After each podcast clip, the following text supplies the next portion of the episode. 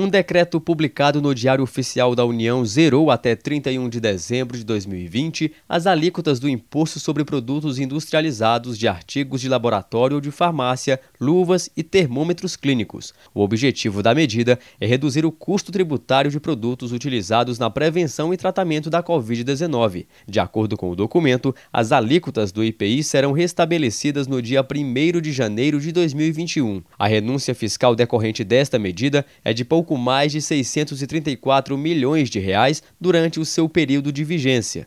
Como se trata de um tributo regulatório, não há necessidade de medidas compensatórias. Reportagem Marquesan Araújo.